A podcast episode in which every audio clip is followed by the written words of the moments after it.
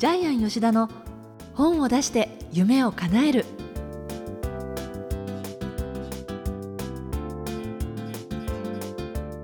小林まどかです。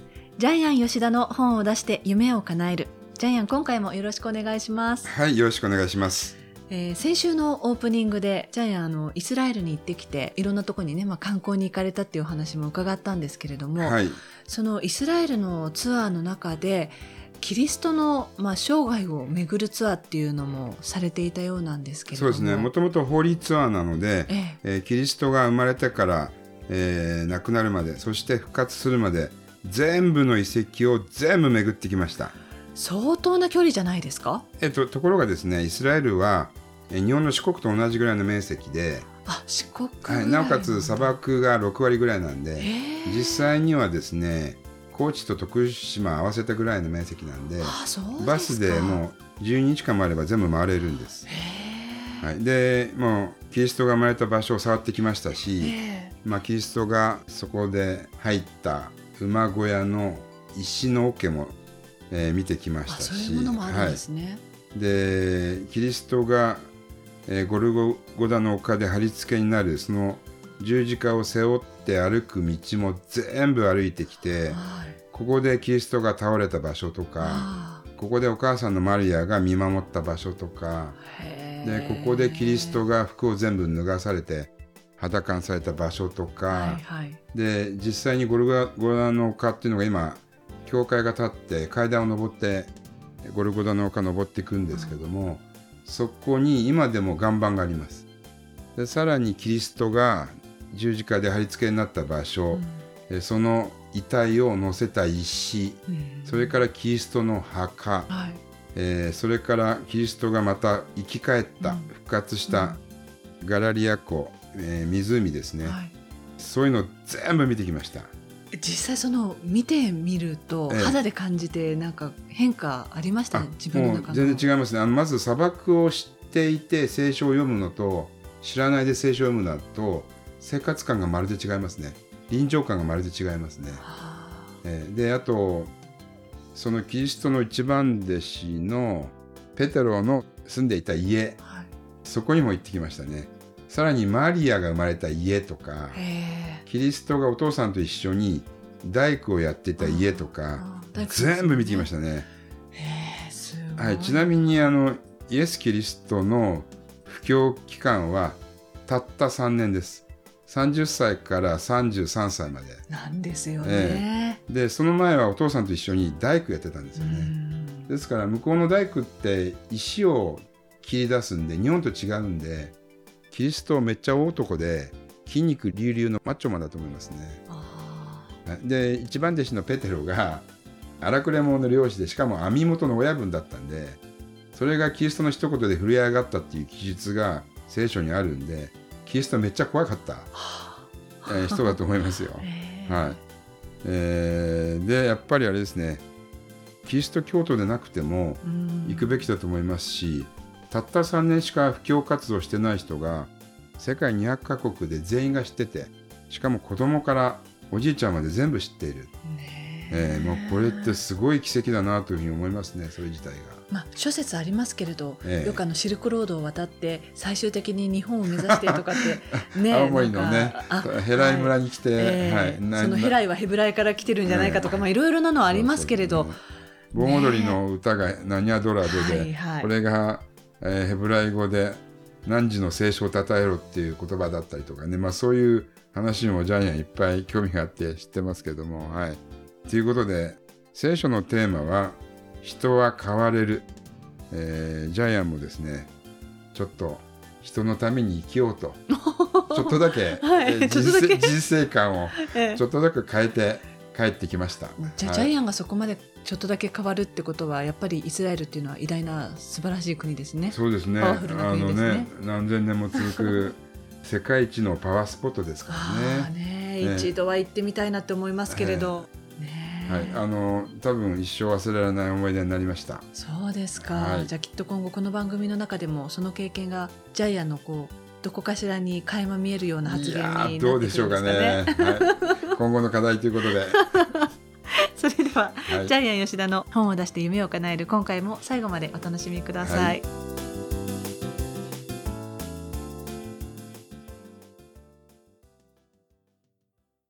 続いてはいい本を読みましょうのコーナーです。このコーナーはジャイアンが出版プロデュースをした本も含めて世の中の読者の皆さんに読んでいただきたいといういい本をご紹介しているんですが、ジャイアンゴミ箱を見ている場合ではなく、はい。この本のタイトル、そして著者の方のご紹介お願いいたします。はい。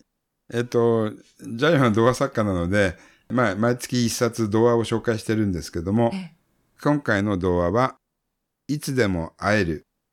えー学研から出ています。えー著者は菊田真理子さん。著者さんとは面識がないんですけど、この本を作った学研の編集長の遠田さんとはですね、えジャイアンは交友がありまして、ええージャイアンがやっている、えー童話の学校に遠田さん、遠田編集長2回講演をしてもらっています。あすごいはい。この本結構有名ですよね。私かなり前に手に取りましたね。えー1998年にこの本ができまして、20年間売れ続けて、今もう100万部超えてます。100万部？はい。えーミリオンセラーになってます。すごい。えー本が出た翌年、ボローニアの児童図書展で、児童賞特別賞というのを受賞してますね。そうだからこの、あのーとてもシンプルな童話じゃないですか。はい。でもここまで人の心を打つってすごいですね。言葉の力とか、その作品って文章の量だけじゃないし、内容でこんなに涙させるって、やっぱり本の持つ力ってすごいなってそうですね。改めて思いままさにしたね。、これは表現形式ですね。えええっ、と、この絵本でしか表現できない世界ですね。ねえ文章だけでは絶対表現できないですね。はい。はい。これがやっぱり童話の力ですね。はい。はい。で、話自体は非常に短いので、え今回は、ポッドキャスト初めて、えー全文を、えー、まどかさんに読んでもらいまわす。かりました。はじゃあ、タイトルからお願いします。はい。いつでも会える。僕は白。みきちゃんの犬。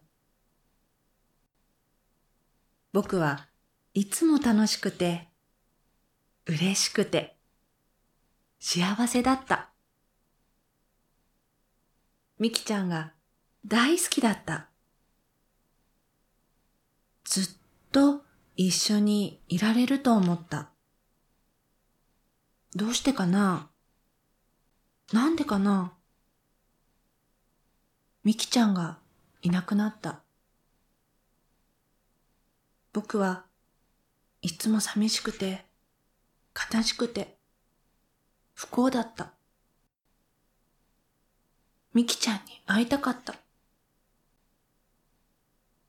でも会いたかった。どこ？どこ？どこ？どこ？どこ？どこにいるの？シロって呼んで、頭を撫でて。シロ、シロ？もう一緒に遊べなくなったね。一緒にご飯も食べれなくなったし、頭も撫でてあげれない。でもね、そばにいるよ。いつでも会える。今も、これからも、ずっと変わらない。それは、僕を呼ぶ、とても懐かしい声。僕は白。みきちゃんに会えた。目をつむるとね、みきちゃんのこと考えるとね、いつでも会えるんだ。遠くて近いとこにいたんだね。まぶたの裏で僕らは変わらない。僕らはあの時のまま。僕は白。みきちゃんにいつでも会える。はい。えー非常に短い絵本なんですけども、多分、まあ、リスナーの方は、絵がないので、イメージできないと思うんですけども、まあ逆に言葉の力でね、えー自分なりにイメージして、作品世界を、えー思い描いた人もいるかもしれないですけども、やはりこれは本を買ってですね、そうなんですよね。ええこれ絵を見ていただきたい本当に、本当に泣けるんですよね。ねたったこれだけの文章なのに。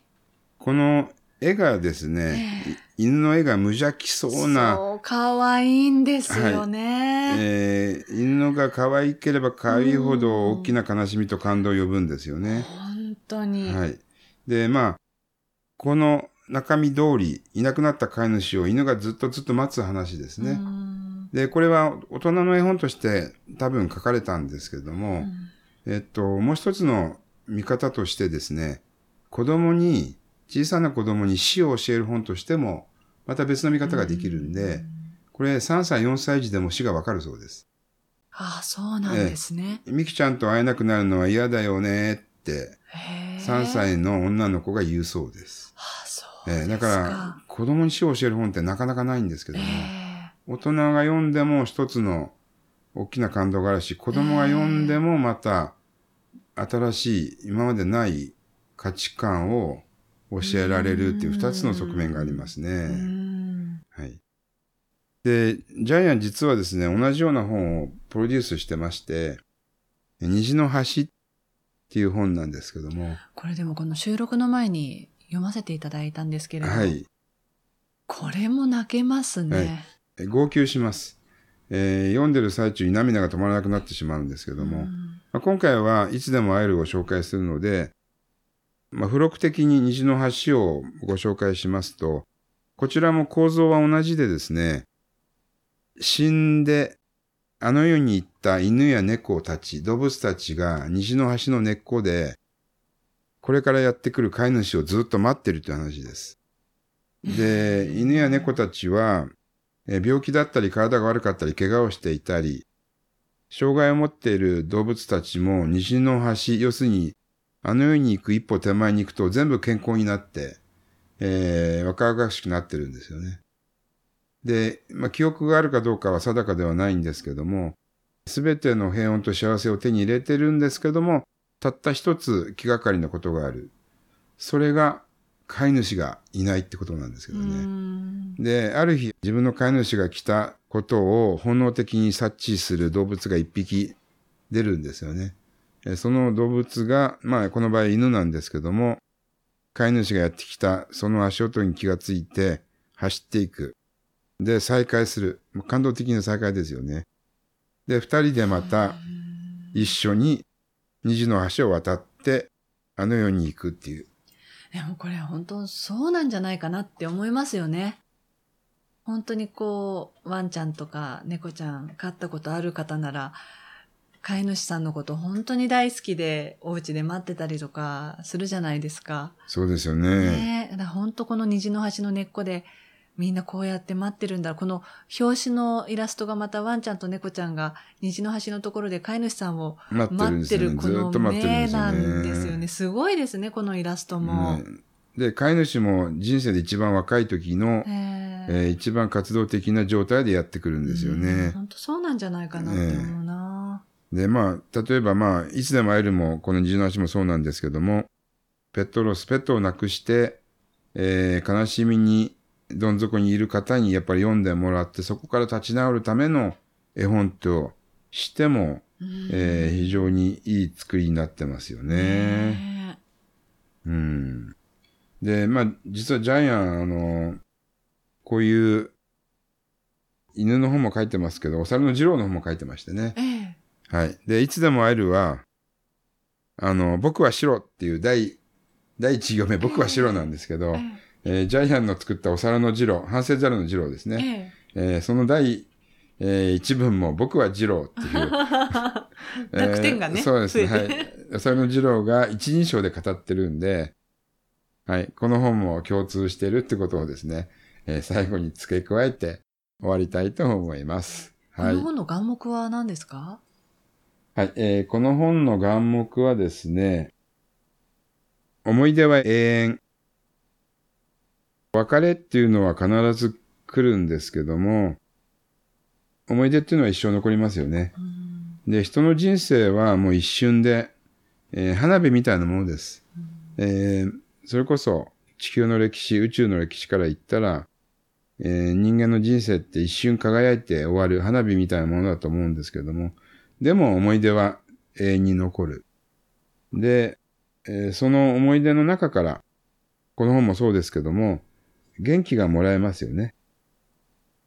で、本を読んで元気がもらえるっていうことをですね、この本の著者さんも伝えたいんじゃないかなというふうに思います。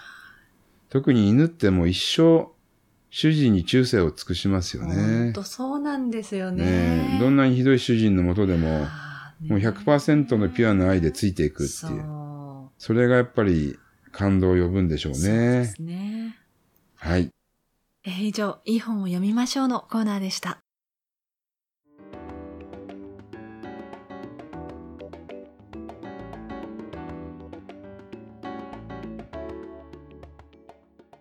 続いては本を出したい人の教科書のコーナーです。えこのコーナーは本を出すプロセスで出てくる問題を毎回1テーマに絞ってジャイアンに伝えていただきます。えー今回のテーマ何でしょうか？はい。えー本を書くときの表現手段を選ぼうです。はい。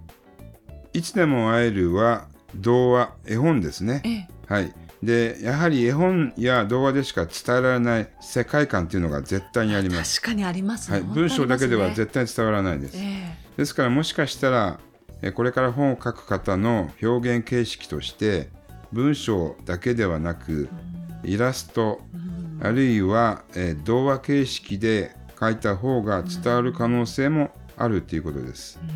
もう一つ、主人公はええ人間ではなくてもいいわけなんですよね。この場合は非常につぶらな目をした ね。日本的な、ねあの、ここれほれワンワンに出てくる ポチポチっぽいね。ええ本当に二頭身ですね。二頭身の可愛らしいワンちゃんですよね。日本犬ですよね。ええーこれが主人公なので、この犬はワンとしか言えないんですよねえ。うん深い悲しみもワンとしか言えない。犬だからこそ押し殺した深い悲しみが伝わってくるので、うんこういう形で、えー表現手段は一つじゃない。それから主人公も人間でなくてもね。いいってことをですね、うん。えーこれから本を書く方に、うん。えーちょっと知っておいていただきたいなというふうに思います。ねえたったこんなに薄い本なのにこんなに人の心を打ってであの今電子書籍もすごく増えてはいますけれど、はい、やっぱりこの「いつでも会える」もそうですし「虹の橋」もそうですけれどこう自分のペースでめくっていくっていう作業をするっていうのがまたその行間がよりその間として読めるからあのポンって押したらすぐ次のページパッて表示されるんじゃなくやっぱり本で読んだらいいんじゃないかなと思いますね。まいいこと言いますね。まさにこれいつでも会えるは行間の文学と言えますね。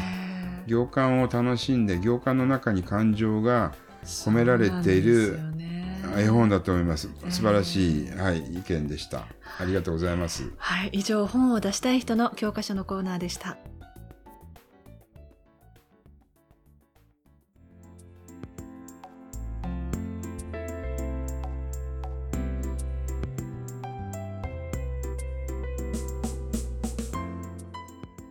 ジャイアン吉田の本を出して夢を叶えるいかがでしたでしょうか？えこの番組ではジャイアンへの質問もお待ちしています。例えば出版に関する質問など何でも構いませんので天才工場のホームページぜひご覧になってみてください。えまたこの番組で質問を採用された方には抽選でジャイアンのサイン入りの本をプレゼントしています。えーそれではジャイアン今週もどうもありがとうございました。はい、えー皆さんも、えー自分なりの表現手段を選んでぜひいい本を作ってください。